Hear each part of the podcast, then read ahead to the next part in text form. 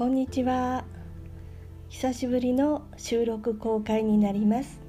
第77回ゆうチャンネル日記ラジオです。だいぶ暑くなってきましたが皆様いかがお過ごしでしょうか？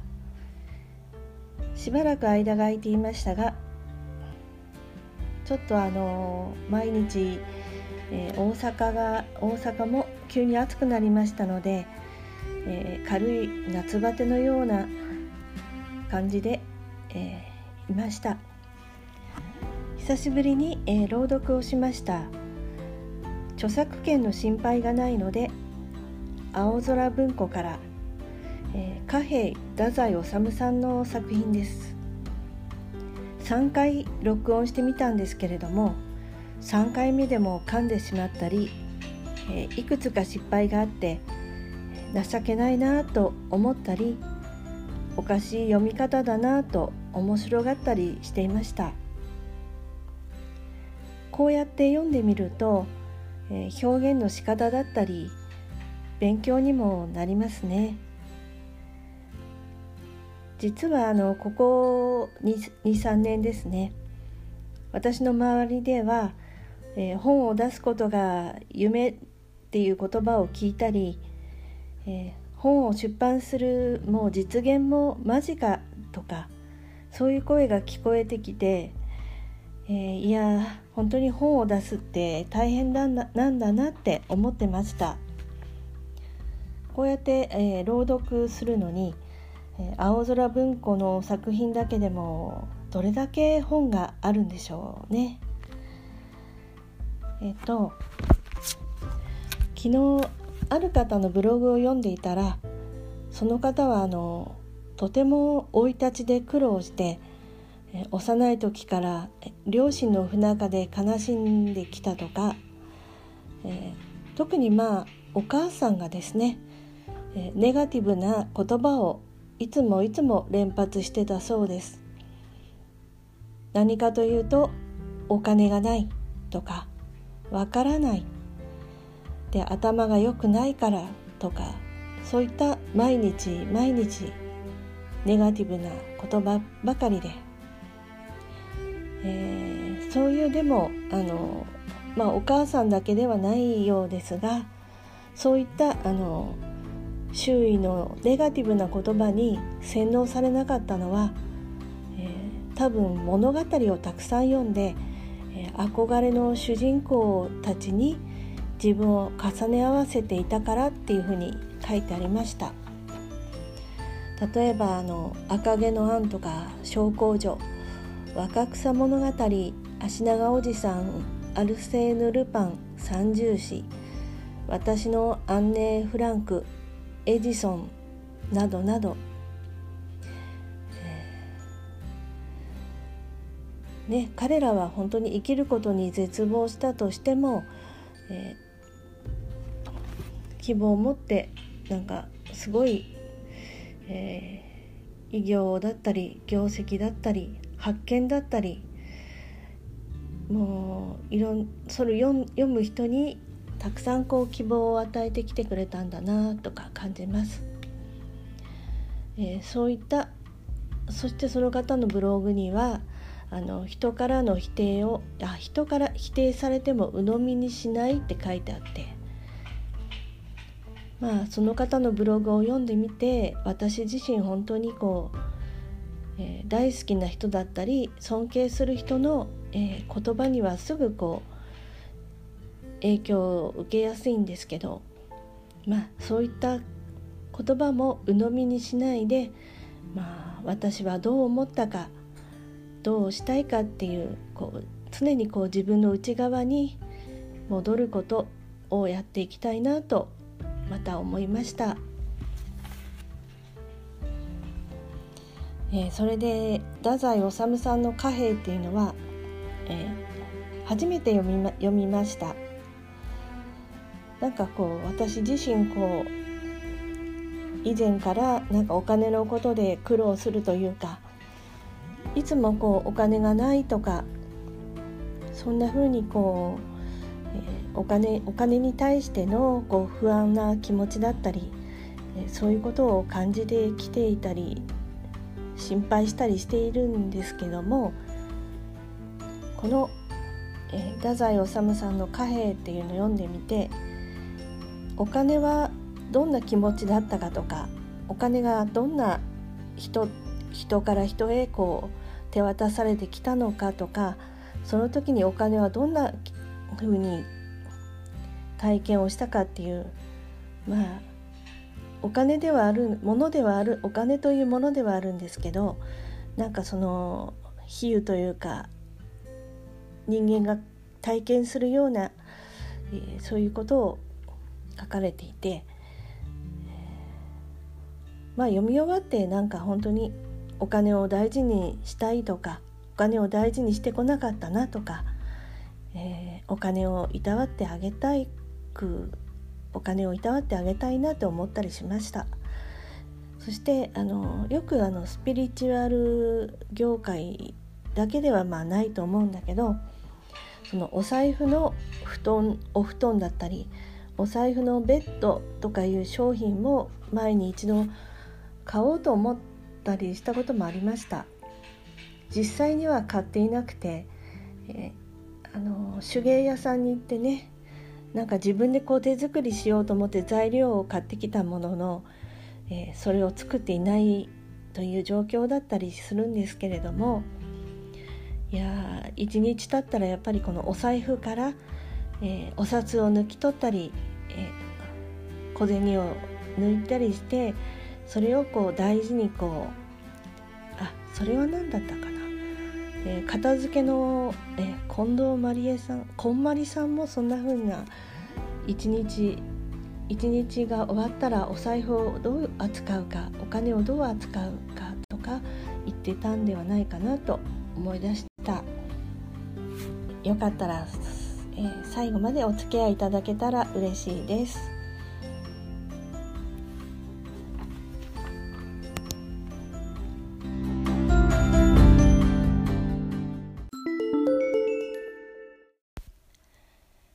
貨幣。太宰治。異国語においては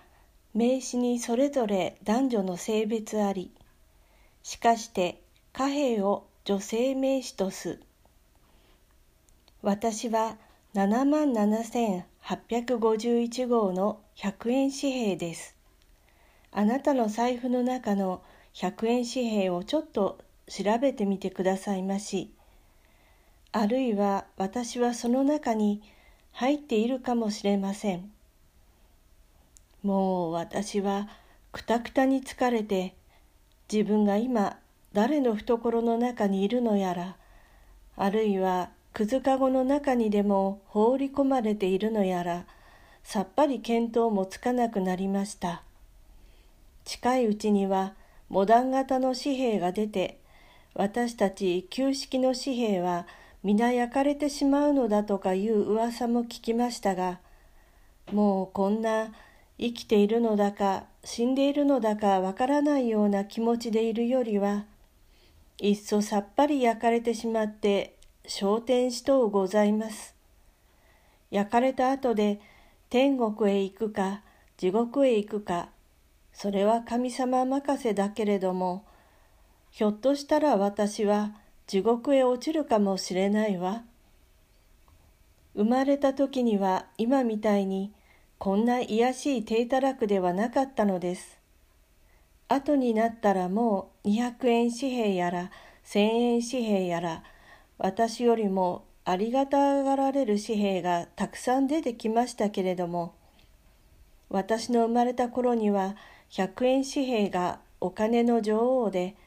初めて私が東京の大銀行の窓口からある人の手に渡された時にはその人の手は少し震えていました。あら本当ですわよ。その人は若い大工さんでした。その人は腹がけの丼に私を折りたたまずにそのままそっと入れてお腹が痛いみたいに左の手のひらを腹がけに軽く押し当て道を歩く時にも電車に乗っている時にもつまり銀行から家へ帰り着くまで左の手のひらで丼を押さえきりに押さえていました。そうして家へ帰るとその人は早速私を神棚にあげて拝みました。私の人生への門出はこのように幸せでした。私はその大工さんのお宅にいつまでもいたいと思ったのです。けれども私はその大工さんのお宅には一晩しかいることができませんでした。その夜は大工さんは大変ご機嫌がよろしくて晩酌などやらかしてそうして若い小柄なおかみさんに向かい「バカにしちゃいけねえ。俺にだって男の働きというものがある」などと言って威張り時々立ち上がって私を神棚から下ろして両手でいただくような格好で拝んでみせて若いおかみさんを笑わせていましたがそのうちに夫婦の間に喧嘩が起こりとうとう私は四つに畳まれておかみさんの小さい財布の中に入れられてしまいました。そうしてそのあくる朝おかみさんに質屋に連れて行かれておかみさんの着物10枚と変えられ私は質屋の冷たく湿っぽい金庫の中に入れられました。妙に底冷えがしてお腹が痛くて困っていたら私はまた外に出されて日の目を見ることができました。今度は私は医学生の顕微鏡一つと変えられたのでした。私はその医学生に連れられて随分遠くへ旅行しました。そうしてとうとう瀬戸内海のある小さい島の旅館で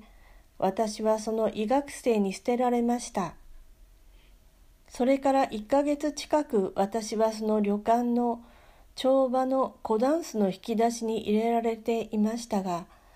なんだかその医学生は私を捨てて旅館を出てから間もなく瀬戸内海に身を投じて死んだという女中たちの鳥沙汰をちらと小耳に挟みました。一人で死ぬなんてアホらしいあんなきれいな男となら私はいつでも一緒に死んであげるのにさ。とでっぷり太った40くらいの吹き出物だらけの女中がいて皆を笑わせていましたそれから私は5年間四国九州と渡り歩きめっきり老け込んでしまいましたそうして次第に私は軽んぜられ6年ぶりでまた東京へ舞い戻った時にはあまり変わり果てた自分の身の成り行きについ自己嫌悪をしちゃいましたわ。東京へ帰ってきてからは私はただもう闇屋の使い走りを務める女になってしまったのですもの。56年東京から離れているうちに私も変わりましたけれどもまあ東京の変わりようったら夜の8時ごろほろ酔いのブローカーに連れられて東京駅から日本橋それから京橋へ出て銀座を歩き新橋まで。その間ただもう真っ暗で深い森の中を歩いているような気持ちで人一人通らないのはもちろん道を横切る猫の子一匹も見当たりませんでした。恐ろしい死の町の不吉な形相を呈していました。それから間もなく例のドカンドカンシューシューが始まりましたけれどもあの毎日毎夜の大混乱の中でも私はやはり休む暇もなくあの人の手からこの人の手とまるでリレー競争のバトンみたいに目まぐるしく渡り歩きおかげでこのようなしわくちゃの姿になったばかりでなくいろいろなものの周期が体についてもう恥ずかしくて破れかぶれになってしまいましたあの頃はもう日本も破れかぶれになっていた時期でしょうね。私がどんな人の手からどんな人の手に何の目的でそうしてどんなむごい会話を持って手渡されていたかそれはもう皆さんも十二分にご存知のはずで聞き飽き見飽きていらっしゃることでしょうから詳しくは申し上げませんがけだものみたいになっていたのは軍閥とやらいうものだけではなかったように私には思われました。それはまた日本の人に限ったことでなく人間性一般の大問題であろうと思いますが今宵死ぬかもしれぬということになったら物欲も色欲もきれいに忘れてしまうのではないかしらとも考えられるのにどうしてなかなかそのようなものでもないらしく人間は命の袋小路に落ち込むと笑い合わずにむさぼり食らい合うものものらしゅうございます。この世の中の一人でも不幸な人のいる限り自分も幸せにはなれないと思うことこそ本当の人間らしい感情でしょうに自分だけあるいは自分の家だけの束の間の安楽を得るために隣人を罵り欺き押し倒しいいえ、あなただって一度はそれをなさいました。無意識でなさって、ご自身それに気がつかないなんてのは、さらに起こるべきことです。恥じてください。人間ならば恥じてください。恥じるというのは人間だけにある感情ですから。まるでもう地獄の亡者がつかみ合いの喧嘩をしているような滑稽で悲惨な図ばかり見せつけられてまいりました。けれども私はこのように過当な使い走りの生活においても一度や二度はああ生まれてきてよかったと思ったこともないわけではございませんでした。今はもうこのように疲れ切って自分がどこにいるのやらそれさえ見当がつかなくなってしまったほどまるで猛録のなりですがそれでも今もって忘れられぬほのかに楽しい思い出もあるのです。その一つは私が東京から汽車で34時間で行きつけるあるショート会に闇屋のばあさんに連れられてまいりました時のことですがただいまはそれをちょっとお知らせいたしましょう。私はこれまでいろんな闇屋から闇屋へ渡り歩いてきましたが、どうも女の闇屋の方が男の闇屋よりも私を2倍にも有効に使うようでございました。女の欲というものは男の欲よりもさらに徹底して浅ましく、凄まじいところがあるようでございます。私をそのショート会に連れて行ったばあさんもただものではないらしくある男にビールを一本渡してその代わりに私を受け取りそうして今度はそのショート会にブドウ酒の買い出しに来て普通闇値の相場はブドウ酒1升50円とか60円とかであったらしいのにばあさんは膝をすすめてひそひそひそひそ言って長いこと粘り時々いやらしく笑ったりなんかしてとうとう私一枚で四章を手に入れ重そうな顔もせず背負って帰りましたがつまりこの闇ばあさんの手腕一つでビール一本がぶどう酒四升少し水を割ってビール瓶に詰め替えると20本近くにもなるのでしょう。とにかく女の欲は程度を超えています。それでもそのばあさんは少しも嬉しいような顔をせず、どうも全くひどい世の中になったものだと大真面目で愚痴を言って帰って行きました。私はぶどう酒の闇屋の大きい財布の中に入れられ、うとうと眠りかけたらすぐにまた引っ張り出されて今度は四十近い陸軍隊員に手渡されました。この隊員もまた闇屋の仲間の仲間のようでした。誉れという軍人専用のタバコを100本とその大尉は言っていたのだそうですが後で武道酒の闇屋が勘定してみましたら86本しかなかったそうで「あのインチキ野郎めが」とその武道酒の闇屋が大いに憤慨していました。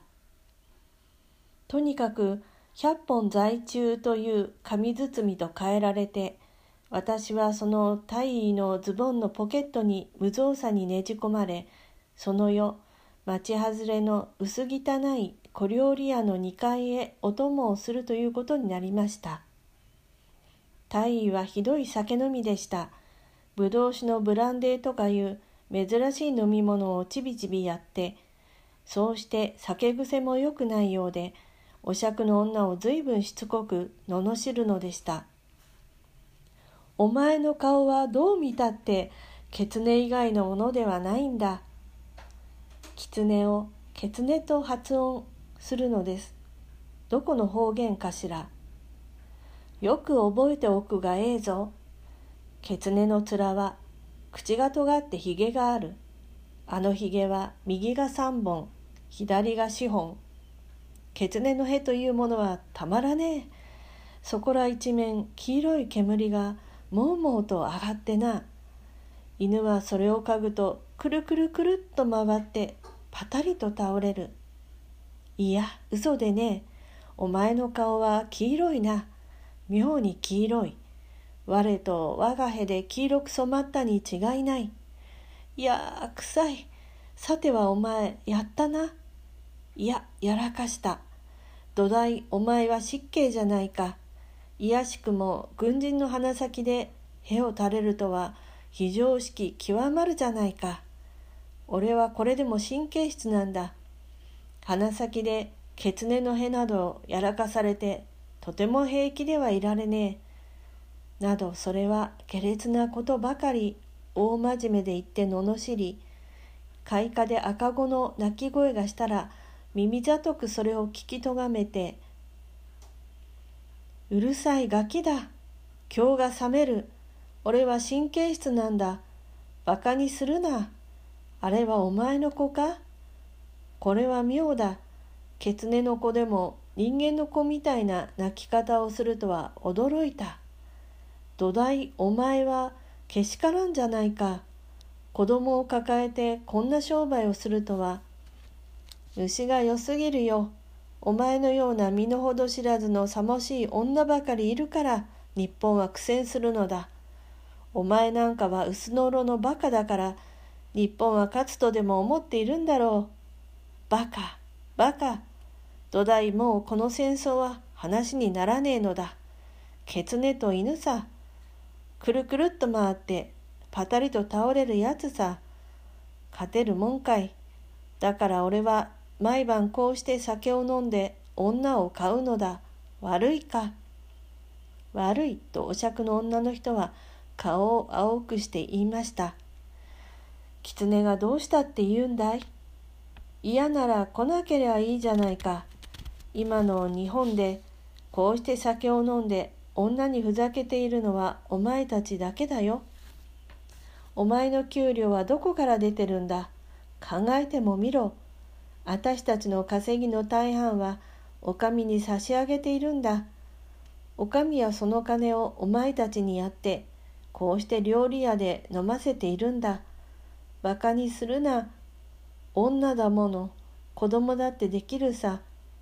今、血のみ子を抱えている女は、どんなにつらい思いをしているか、お前たちにはわかるまい。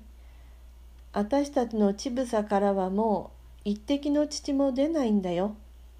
空の乳房をピチャピチャ吸って、いや、もうこの頃は吸う力さえないんだ。ああ、そうだよ。狐の子だよ。顎が尖ってしわだらけの顔で一日中ひいひい泣いているんだ。見せてあげましょうかね。それでも私たちは我慢しているんだ。それをお前たちは何だい？と言いかけた時空襲警報が出てそれとほとんど同時に爆音が聞こえ例のドカンドカンシューシューが始まり部屋の障子が真っ赤に染まりました「やあ来たとうとう来やがった」と叫んで大尉は立ち上がりましたがブランデーがひどく効いたらしくよろよろです。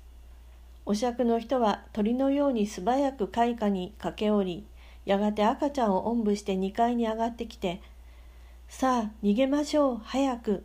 それ危ないしっかり」ほとんど骨がないみたいにぐにゃぐにゃしている体位を後ろから抱き上げるようにして歩かせ階下へ下ろして靴を履かせそれから大尉の手を取ってすぐ近くの神社の境内まで逃げ大尉はそこでもう大の字に仰向けに寝転がってしまって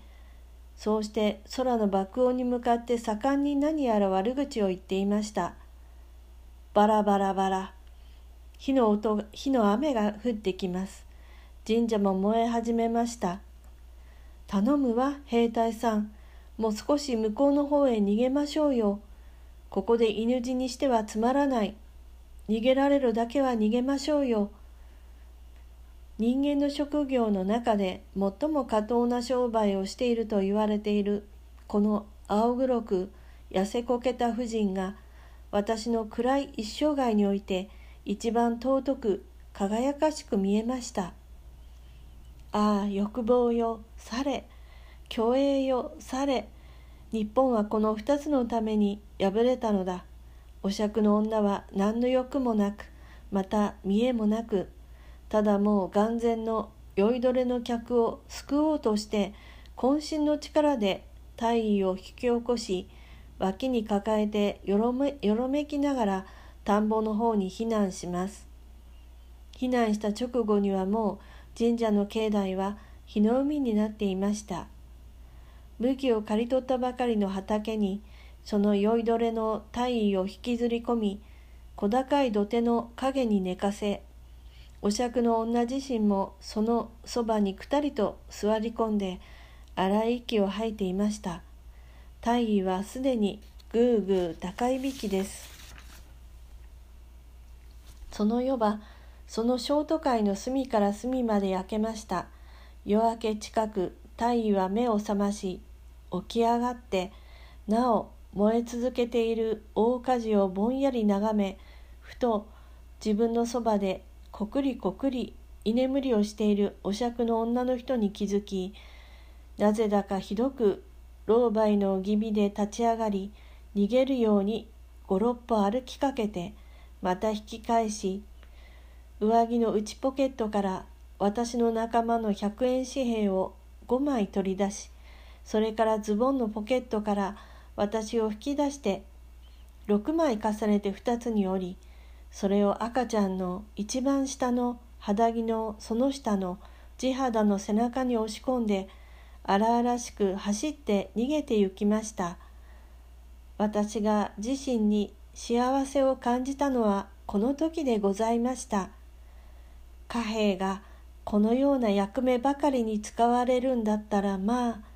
どんなに私たちは幸せだろうと思いました赤ちゃんの背中はカサカサ乾いてそうして痩せていましたけれども私は仲間の紙幣に言いましたこんないいところは他にないわ。私たちは幸せだわ。